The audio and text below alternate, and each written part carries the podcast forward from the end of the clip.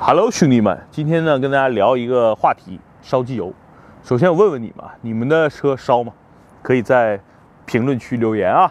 我的车呢，有的车烧，有的车不烧。